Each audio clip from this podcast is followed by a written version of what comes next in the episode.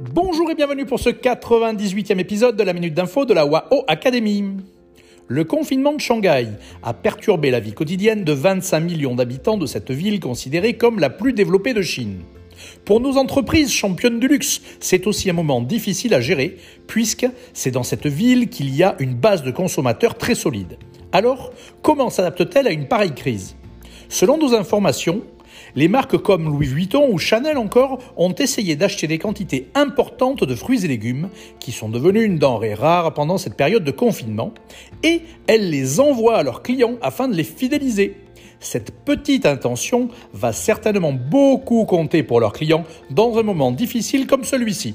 Comme quoi, être proche des clients n'est pas qu'un simple slogan, mais un effort continuel. À travers cet exemple concret, on voit que nos championnes du luxe appliquent donc bien ce concept basique du commerce. Allez, à très vite pour un nouveau podcast et portez-vous bien